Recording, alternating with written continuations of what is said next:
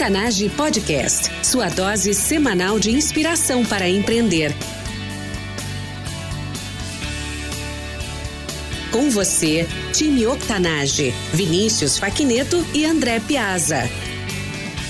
Olá, ouvintes, bem-vindos ao time Octanage. Eu sou Vinícius Facneto, fundador deste podcast junto com André Piazza. Todas as semanas entrevistamos empreendedores incríveis com histórias reais, igual eu e você. Através de histórias de transpiração, queremos inspirar e motivar você com ensinamentos simples e práticos sobre empreendedorismo. Nosso convidado especial do episódio de hoje, o episódio E044, possui mais de 10 anos de experiência em gestão de projetos em grandes multinacionais como Dell e HP. Esteve envolvido em diversas frentes internacionais, como Estados Unidos, Índia, Malásia e Espanha, relacionados a desenvolvimento web, gestão de bancos de dados e qualidade de software, automação, teste de desempenho e mais tarde empreendeu em iniciativas que envolviam a prototipação rápida e desenvolvimento ágil de software, ajudando líderes de mercado em vários segmentos. Hoje é sócio fundador da Aerolito, uma empresa que explora cenários futuros, ajudando pessoas e empresas incorporar o mindset pós-digital. Santiago Andreusa, seja muito bem-vindo. Fala galera, beleza? Muito obrigado pelo convite. Vai ser muito especial estar com vocês esse tempinho e é um imenso prazer compartilhar um pouquinho da minha experiência com os ouvintes. Maravilha!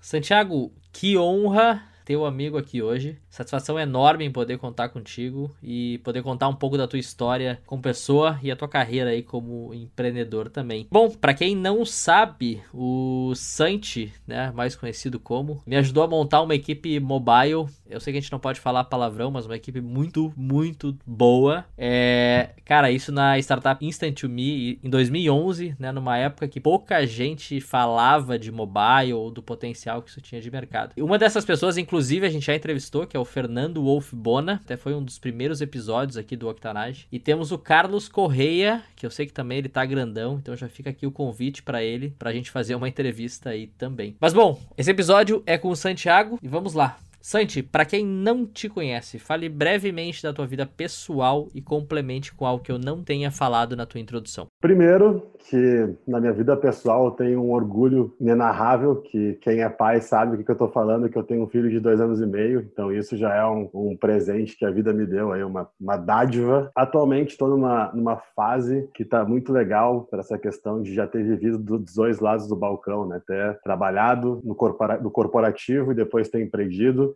Acho que, que isso nos traz uma, uma tranquilidade para circular entre os dois mundos, nos traz uma serenidade até de aprendizados, de experiência, que quem viveu os dois lados também acho que entende o que eu digo, que é muito diferente você ser um executivo, ser um empreendedor, é muito diferente você ter o seu negócio, você trabalhar para alguém, é muito diferente você trabalhar com alguém ou para uma empresa. E acho que essa, essa bagagem que a, que a vida veio me dando é um negócio que eu acho importante dividir. Outra coisa legal é que durante esse tempo aí de 15 anos que eu trabalho, vai algo assim, consegui ser multifacetado. Então, trabalhei com software muito hard, trabalhei com coisas web, trabalhei, é, aprendi a editar vídeo, aprendi a editar podcast, aprendi a tentar falar em público um pouquinho, comecei a gerar conteúdo. Então, acho que esse, essa caixa de essa caixinha de ferramentas está se aprimorando cada vez mais e para mim isso é o surpreendente dessa história de empreender, que a gente aprende uma coisa nova todos os dias. Sensacional. Para mim, que te conheço aí desde 2010 aproximadamente, é, sei que tu é um cara que vai lá e faz. Até sei que tu vai falar disso mais tarde, mas não tem ruim, né, cara? Não saber não é um problema. Vamos lá que a gente vai vai aprender. E bom, e essa pergunta é sobre isso, né? Ao longo da tua carreira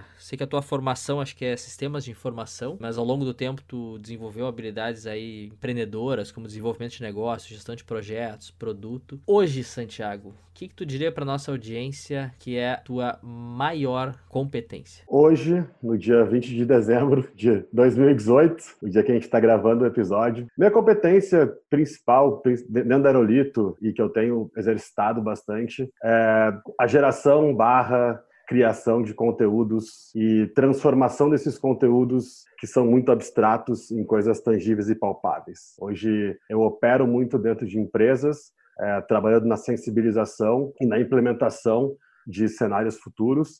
Então, trazer lá uma, uma tese ou uma teoria ou um conceito e aplicar ele no dia a dia das pessoas é uma coisa que eu acho que eu tenho feito é, relativamente bem. Sempre dá para melhorar, obviamente, mas acho que eu desenvolvi isso é, há algum tempo e estou aprendendo todos os dias. Mas acho que essa tangibilização é uma coisa que não é simples, que é pegar alguma coisa que é uma tese e falar assim, não, beleza, para a gente chegar lá, a gente tem que fazer isso, isso, isso, isso, isso. Acho que tem um, uma teoria que é do pensamento efetual e do causal. Não sei quão familiarizado a audiência está com isso, mas existe uma pensadora muito famosa que se chama Sara Sarasvati e ela fala muito isso sobre sobre os dois tipos de pensamento, que a gente tem um pensamento que é um pouco mais efetual, que é um modelo um pouco mais sólido, um pouco mais rígido, que a gente tem que ter um plano muito longo e seguir aquele plano, e um pensamento mais causal que ela chama de startup model, né? Que é a gente andar uma casinha, ver os recursos que tem em volta, então escolher um caminho. Andar outra casinha, avaliar os recursos que tem em volta, então andar outra casinha. E ela faz analogia muito à cozinha, né? Que existem dois tipos de cozinheiros, que são os cozinheiros que têm a receita pronta e ela tem que ele tem que ir no mercado e pô, comprar tudo certinho, mas se faltou ovo, putz, problemão na minha vida. E tem aqueles cozinheiros que abrem a geladeira e falam assim, cara, com mostarda de João, presunto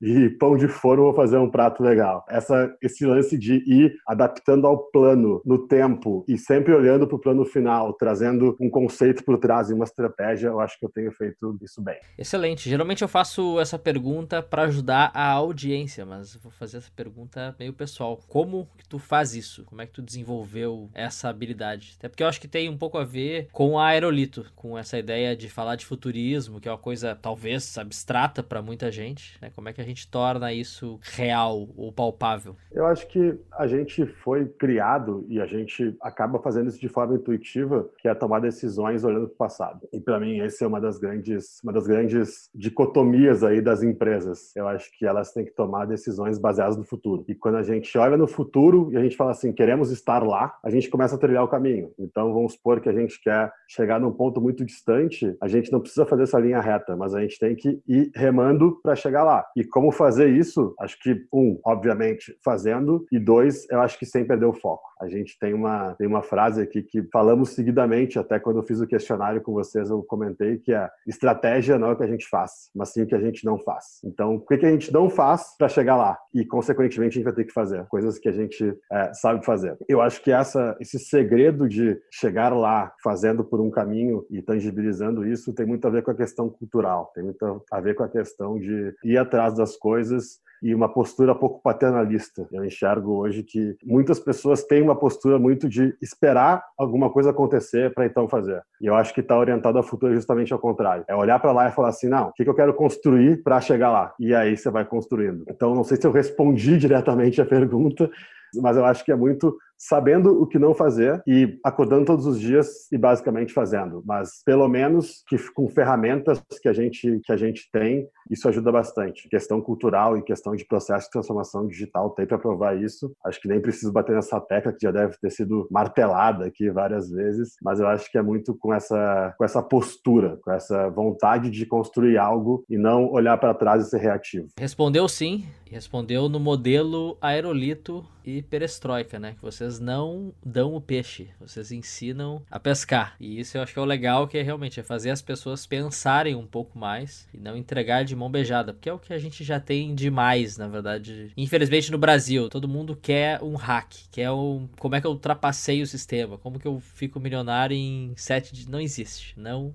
existe. E bom, falando então da Aerolito, conectando também com isso, qual é o grande problema que vocês resolvem? Hoje a gente resolve, é, na minha visão, alguns problemas. Um deles é essa, essa questão que tu trouxe, já que eu, acho que, é, que eu acho que é fazer boas perguntas. Eu acho que, em geral, a gente não se faz boas perguntas porque a gente analisa as coisas de um ângulo, geralmente, que é sob uma perspectiva que é agradável para a gente. É, a gente começar a olhar sobre outras perspectivas, eu acho que é mais difícil e fazer boas perguntas em relação a isso, para mim, é uma coisa que hoje a gente entrega muito para as empresas. A gente costuma dizer que o que a gente leva para dentro das empresas não é mapear concorrentes, por exemplo, ou mapear tendências. A gente leva perguntas que ninguém está se fazendo ou que pelo menos grande parte das pessoas que a gente conhece não está se fazendo. Então tem um tem um cara que a gente gosta muito que chama Stuart Feinstein, que ele tem um teste que é super famoso, que ele fala que é nosso nosso papel é criar uma ignorância mais sofisticada. Eu acho que no,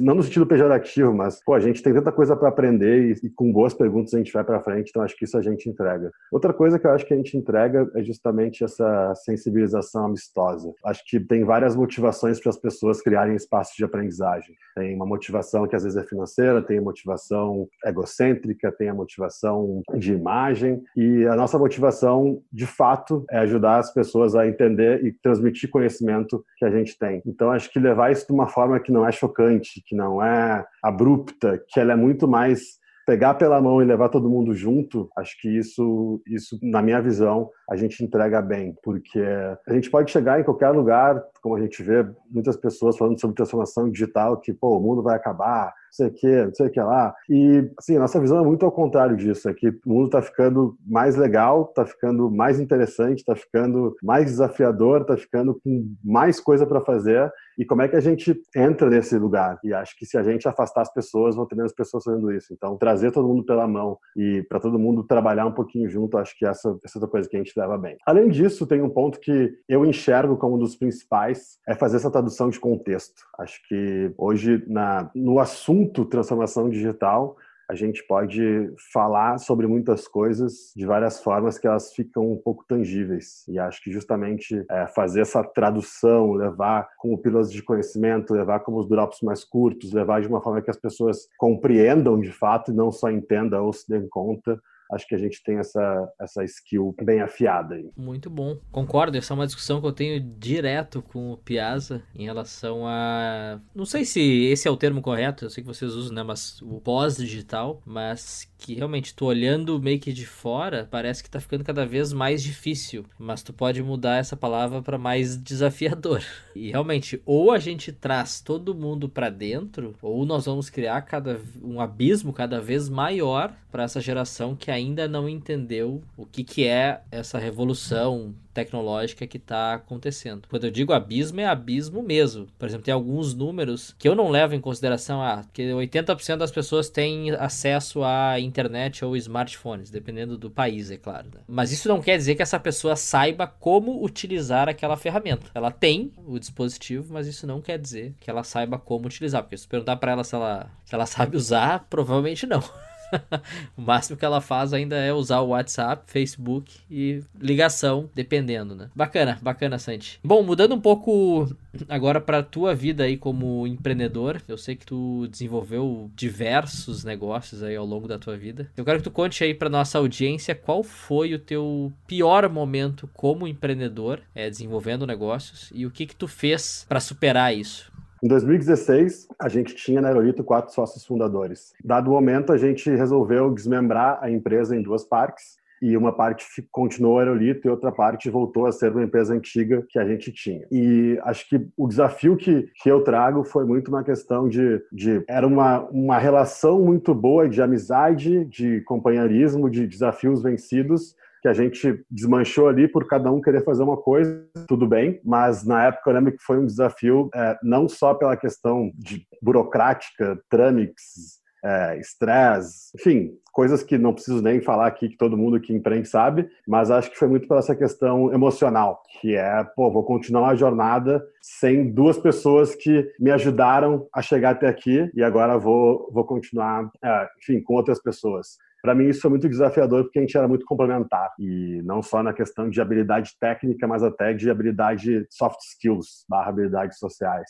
E para mim isso foi um momento bem, bem difícil, assim, foi se ver quase que começando de novo. Foi start over a empresa é, com novas pessoas, com um novo sócio, com nova equipe, com novos produtos, então foi um reset, mas foi, foi desafiador, mas foi, foi gratificante. Bom, última pergunta, essa um pouco curiosa, porque ela não estava na preparação, antes da gente transicionar para o nosso jogo rápido. Cara, o mundo acabou, mundo apocalíptico aí, em vez de ser o pós-digital, é o pós-apocalíptico. Caiu uma mala do céu com um computador e acesso à internet, o que, que tu faria nos próximos sete dias para recomeçar? Primeiro, ativaria todas as pessoas que eu conheço, todos os, os contatos, pessoas legais que, que eu quero trabalhar. Acho que o passo, esse é o passo um, desculpa, o passo zero é pensar o que eu quero fazer. Acho que é abrir o Google, dar uma olhada, ver o que está acontecendo, pesquisar, entender o que eu quero fazer, que, eu, que, que minha capacidade é, barra o desafio que, que eu quero enfrentar me proporcionam. Acho que o primeiro passo aí seria, sim, buscar pessoas que, que, que eu conheço, que eu quero me conectar, que quero me plugar baseado no que eu quero fazer.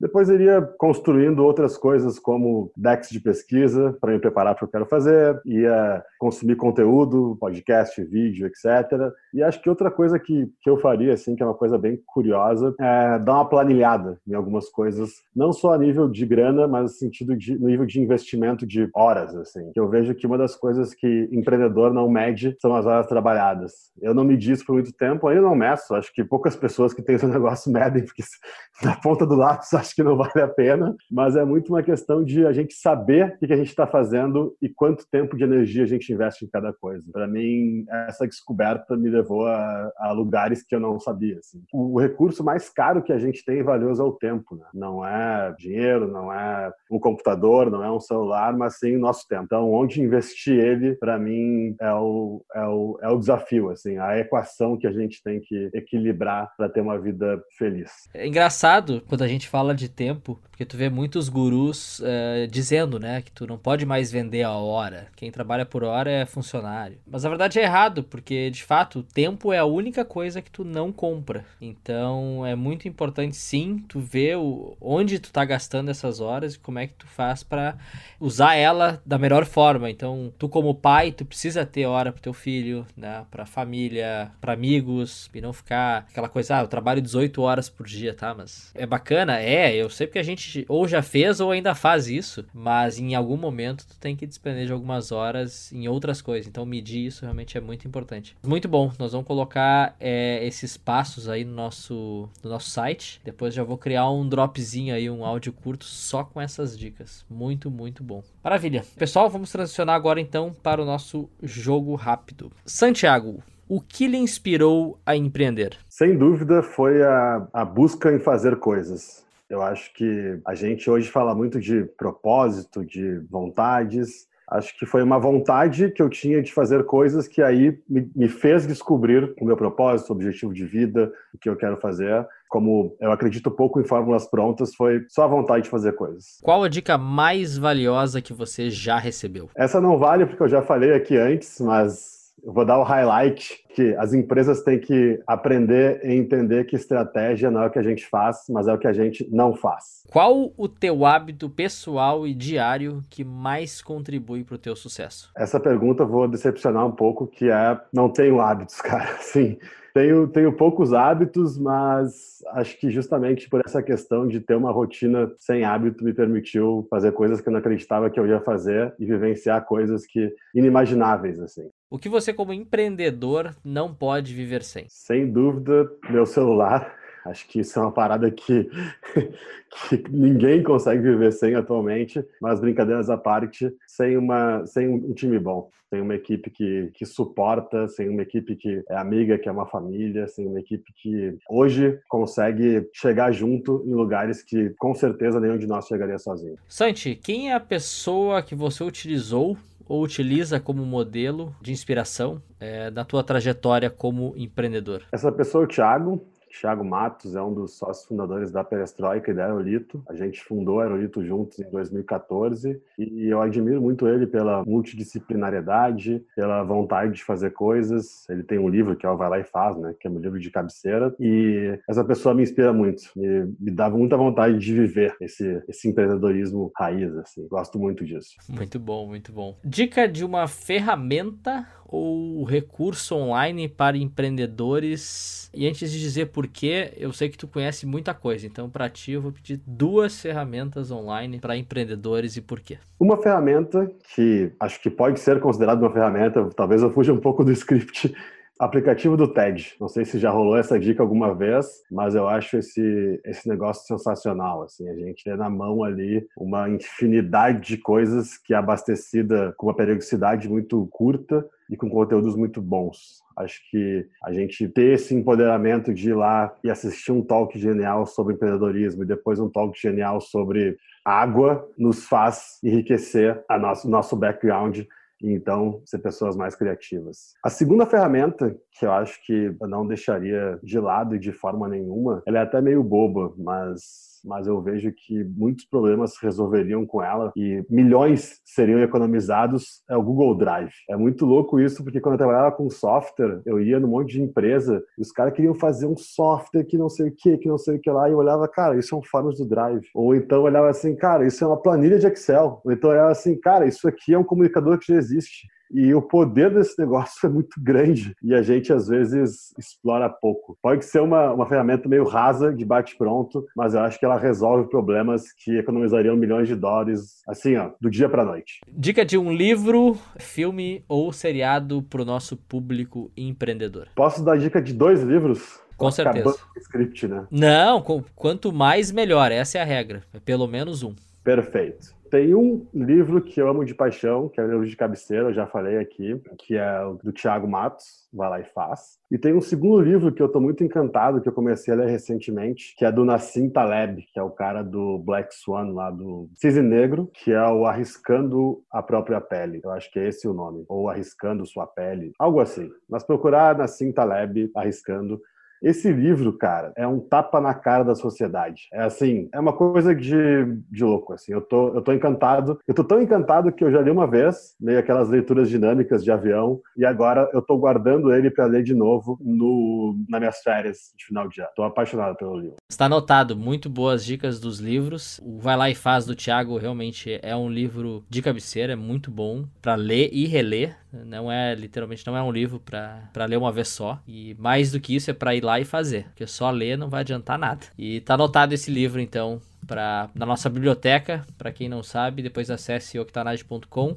é, barra biblioteca. Nós temos todos os livros que os nossos entrevistados recomendaram nas entrevistas. Bom, e agora saindo um pouco do script também, Santiago, qual a última palavra que tu pesquisou no Google? A última palavra que eu pesquisei no Google que eu me lembro foi a aplicação de porquês, da, da palavra porquê, sabe? Porquê junto, porquê separado, porquê com acento, porquê quando e onde usar. Mas aí, falando de negócios, a última palavra que eu pesquisei, sério mesmo, foi sobre startups na África. Isso eu pesquisei ontem à noite. Muito bom, muito bom. É, a África realmente é um dos nos locais aí que a gente quer ter um pouco mais de penetração para o próximo ano. É, a gente já tem um movimento aí, temos Moçambique e Angola, que dois grandes países que falam português, mas nós temos mais uns quatro ou cinco menores, mas que também falam língua portuguesa. E bom, e ajudando a nossa audiência, então, é, por que separado? é para fazer pergunta, porque junto é para responder pergunta, é o porquê junto e com acento é respondendo o porquê de alguma coisa.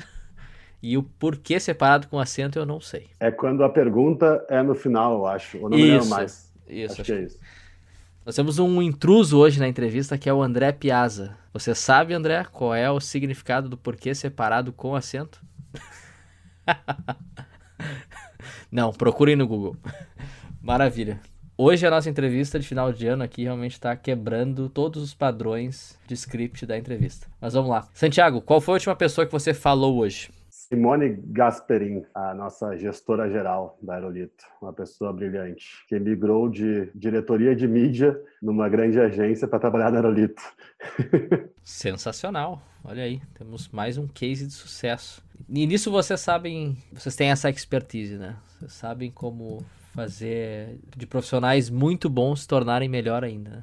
É, eu tenho uma tese sobre isso, sobre contratação. Eu vou quebrar o script de novo, mas a gente fala muito aqui sobre pessoas maior que currículo. Eu acho muito estranho que a maioria das empresas contratam baseado no currículo. E contratar baseado no currículo eu não acho que seja errado. Eu acho que é uma forma de várias que existem, mas eu acho que é uma forma que ela não entrega de fato a veracidade, vai, sobre a pessoa. E outra coisa é o currículo diz tudo que ela já fez. E se tu tá contratando ela, tu quer saber o que ela quer fazer. Então, para mim, é muito estranho, sabe, a gente contratar baseado em currículo. E o segundo ponto em relação à pessoa é que a gente repete muito essa frase aqui, que a gente prefere muito mais ter pessoas brilhantes com currículos medíocres do que currículos brilhantes com pessoas medíocres. Porque habilidades técnicas a gente aprende, mas ser uma pessoa brilhante a gente não aprende. Então, para mim, essa, essa parada a gente leva muito na hora de contratar, que é, pô, conversar sobre a vida, sobre o que que faz, o que gosta de fazer, o que será tá assistindo, é uma pessoa legal de conviver. O resto ela vai aprender. Isso é oficial real. Então, para mim, essas dicas sobre contratação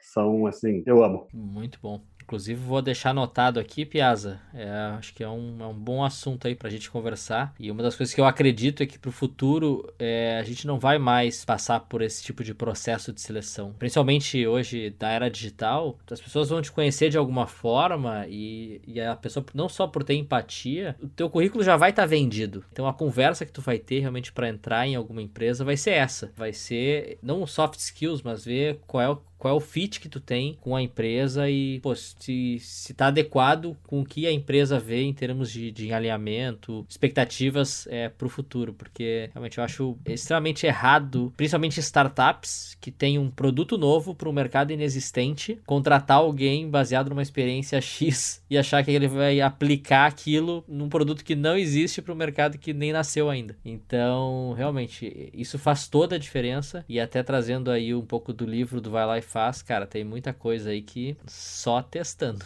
Não tem mágica, nem PowerPoint, nem planilha de Excel aí para provar o resultado. Um artista. Eu admiro muito um cara que não é novo, né? Que é o Dave Grohl, que é o ex-baterista do Nirvana, quando Nirvana existia, e o criador do Foo Fighters. E para mim ele é genial por ter uma capacidade de recomeçar monstra, por tocar vários instrumentos e por ter uma habilidade de expressão que acho que não são todos os músicos que têm. Então eu adoro esse cara.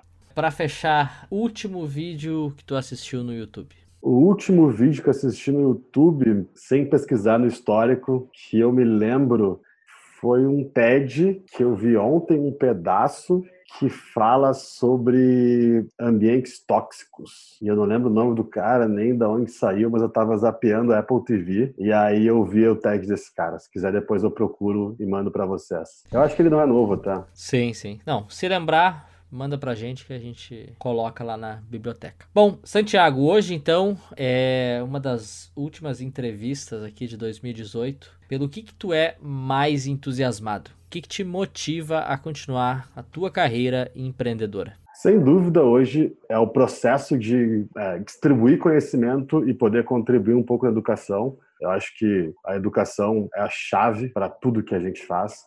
Isso não é novidade para ninguém, mas pelo visto, às vezes fica um pouco de lado, assim. E, cara, para mim, me brilha os olhos quando a gente publica um conteúdo, quando a gente é, vai dividir, compartilhar algum conteúdo e as pessoas gostam daquilo e depois levam aquilo para algum lugar e depois espalham aquilo para sua galera e comentam sobre aquilo no bar com seus cônjuges, com as pessoas que estão na sua volta. Para mim, isso é o que me motiva a trabalhar porque eu trabalho hoje e, obviamente, ter um filho de dois anos e meio, né? Eu não quero que ele seja criado nos moldes que eu acredito um pouco menos. Eu quero que ele seja criado de outra forma, principalmente com a questão educacional. Para finalizar, qual a dica de ouro para os nossos ouvintes? A dica de ouro para os nossos ouvintes. Eu acho que tem uma. Vou trazer um conglomerado de, de dicas, assim, que eu poderia falar sobre cada uma horas mas eu acho que é, que é a primeira e a que eu mais gosto. É, seja você empreendedor ou funcionário de uma empresa ou, enfim, qualquer cargo, busque trabalhar com as pessoas e não para as pessoas e nem que elas trabalhem para você. Para mim, essa dica, ela engloba várias coisas que a gente falou aqui e uma gama de micro dicas que eu levo em consideração a cada atitude, cada decisão que hoje, como um dos líderes dessa da empresa, eu, eu faço, assim, que é trabalhar com as pessoas e não para nem que as pessoas trabalhem para a gente. Time Octanage.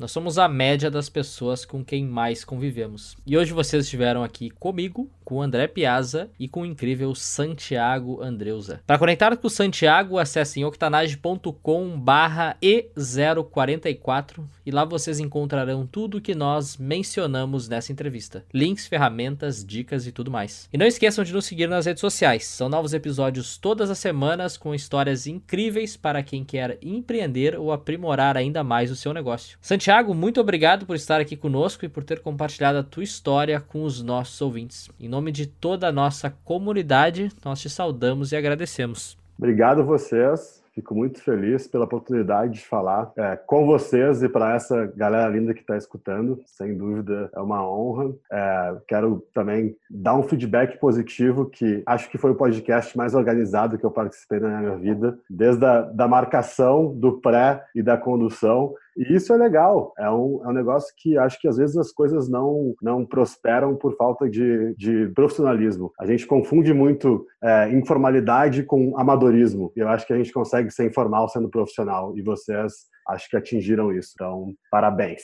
Quem quiser se conectar, acessa lá, Instagram, rede social, qualquer coisa. A gente tem sempre alguma novidade. Logo mais lançamos alguns cursos online, então quem quiser saber, tamo junto. Sensacional. Quem quiser conectar, então, vai ter todos os detalhes com do Santiago dessa entrevista e da Aerolito, né, para vocês acessarem. Eles têm o Friends of Tomorrow, acho que é. São quantas vezes por ano que vocês fazem? Presencialmente duas ou uma em São Paulo, ano que vem vão ser duas, e online sempre. Sempre. Esse é um dos eventos aí que eu recomendo. Eu não estou no Brasil, mas esse aí eu coloco a minha mão no fogo e vale a pena. Se você tiver a oportunidade de participar, é só elogios. E Santiago, de novo, muito, muito obrigado. E time Octanage, até a próxima.